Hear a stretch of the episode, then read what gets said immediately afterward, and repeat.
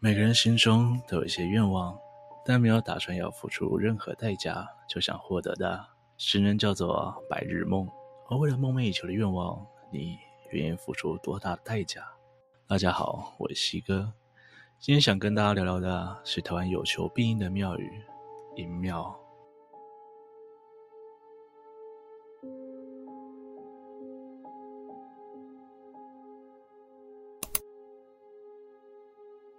阴庙这个名字听起来好像有点恐怖，不过其实阴庙是一种通称，用来称呼那些供奉神佛以外的庙宇。所以阴庙主要祭祀的对象就是那些死于非命又无人祭祀的好兄弟们。人们一方面同情这些无法安息的孤魂，一方面也是害怕孤魂作祟，所以修建了庙宇来祭祀他们。因为不是受到天庭或者人间帝王正式册封的神祇，这些庙跟阳庙的规格也有所区别。由于在传统上认为奇数是阳数，所以即使阳神的庙宇，他们的台阶数都为奇数，而阴庙就会是偶数。此外，阴庙外面一定会挂上有求必应的红布条。通常这些好兄弟会供奉在大众庙，尊称为大众爷；因械斗或民变而战死的人，供奉在义民庙，表扬他们英勇的义行。在开台初期，清朝政府经常利用客家子弟剿平民变，所以其他地区还蛮多这种义民庙的。而至于因为修路、建筑、迁墓所挖掘出土的无主骨骸或者无名尸，就会集中供奉。若能辨认墓主人的性别，也会依照性别分开祭祀。女性放入仙姑庙，男性就会放入有应公庙。所有应公又可以称为万善爷。这些阴庙号称有求必应，你敢要？他敢给，但是只有一点，当时答应的代价条件必须做到。要是人贪欲攻心，说出“我什么都愿意”这种话，后果可以说是有多严重就有多严重。进入庙宇要保持恭敬，这是基本常识。而拜阴庙除了恭敬之外，需要注意的事情主要两个。首先，如果不是赌博、求财相关的事情，最好不要晚上去拜。接着就是一定要说清楚还愿的形式，如果达成了愿望，一定要按照当时讲好的代价去还愿。大众爷介于神与鬼之间的灰色地带，若按照人类社会的比喻，阳庙的神明就类似政府的角色，照顾人民，协助解决问题；而阴庙的大众爷们，或许可以想象成地方角头的兄弟。通常兄弟们讲义气，一定是说到做到。有借有还，而你愿意付出的代价越大，许的愿望也可以越大，愿望达成的几率也越高。说到这里，大家会发现，是有应公大众爷也保存着人性的一面，所以还愿的内容从捐香油钱到重塑金身都可以。有人为了完成更大愿望，也会承诺要重修庙宇，除了物质上的供奉，准备表演娱乐，他们也是可以的。传统一点，就会请戏班子去唱戏，而有些人愿意在庙里跳艳舞。嗯，也算是台湾的特色文化了。不过，如果在阴庙祈求的愿望实现了，事后却没有去还愿，那么冥冥之中就会以各种方式讨回来，可能是夺取许愿人的寿命，影响许愿人的运势，或是入侵许愿人的身体等等。而命中注定没有的东西，真的能够透过这种方式强求吗？在台湾八零年代吹起了一股彩券乐、大家乐、六合彩等等。彩券在手，希望无穷，像《华灯初上》里的阿基一样，梦想一夕之间中奖发财的人几乎充满大街小巷。人们期待着一个幸运和一个冲击，从此反转人生。贪念的欲望驱动人们求助于旁门左道，去阴庙里求得一笔横财。有网友在网络上分享，曾经有个女生去阴庙求中奖，并许诺说，如果中奖了，就要跳艳舞给万圣爷看。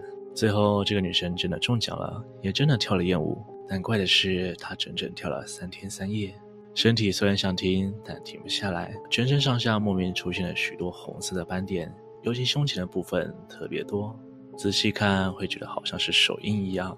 不过这笔强求来的钱，最后也留不住，只有一时中奖的快乐，最后钱全部被亲近人骗走，情绪崩溃自尽。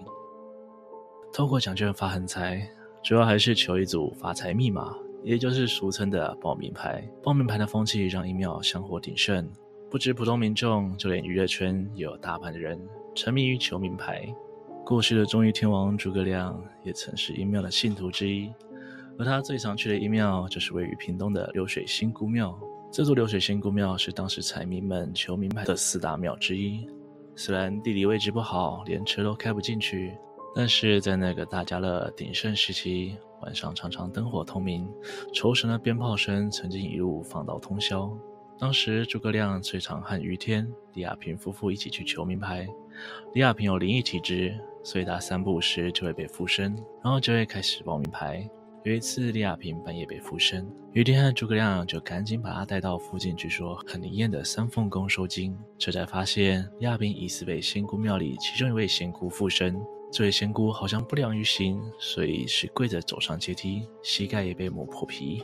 对着哪吒三太子表示非常羡慕三太子的寺庙，也希望供奉自己的地方如此富丽堂皇。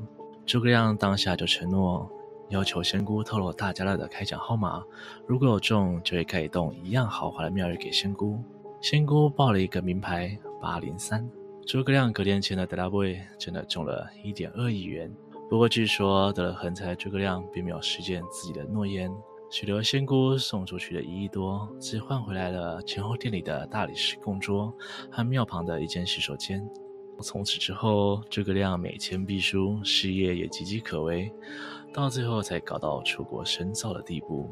这到底是沉迷赌博的下场，还是流水仙姑的诅咒？这样种种的巧合，让一庙难以解释的灵验程度，添上了更加神秘的色彩。言而无信的下场很恐怖，但满天开家的结果更令人毛骨悚然。二零零三年，杜鹃台风登陆台湾，造成许多严重的灾情。其中有一位花农，因为这次风灾损失了所有的收成，供应商与债主们纷纷上门讨债。但面对被台风摧毁的农场，他怎么样也还不出几千万的债务。于是他也想到去求一庙，在万应公面前，他承诺只要能中乐透，解决眼前的困境。无论要他付出什么代价，都愿意。后来他获得了一组名牌，这组财富密码真的让他中了五千多万。他不但能还债，还买了车，全家搬到台北开始新的生活。但几个月后，他读高中的儿子却意外在家中车库被新买的车碾过，当场就失去了生命迹象。这起车祸非常离奇，儿子是被压在后轮之下，应该是车子倒退时被压到的，但车子手刹车拉上。档也没有打到倒退档，不知道为什么会突然倒退。对监视器画面一看，发现当时儿子想偷开爸爸的车出门，但开到出口，好像是想到后车厢拿东西，就停下了车。绕到车后，车子开始滑动，但他一时间好像鬼迷心窍一样，竟然想用自己的身体挡车。意外就这样发生了。不过或许这也并不是一场单纯的意外，因为中奖的号码为十一、零三、二十二、四十一。四七四八与儿子被车碾过的死亡时间，二零零三年十一月三号二十二点四十一分四十七秒点四八一模一样。他说什么代价都愿意，代价却是宝贝儿子的命。今天的故事就分享到这边，请别忘了帮我按赞、订阅、分享，并且开启小铃铛，才会错过最新影片上传的通知哦。如果想听内容，也欢迎留言告诉我。我是西哥。我们下次见。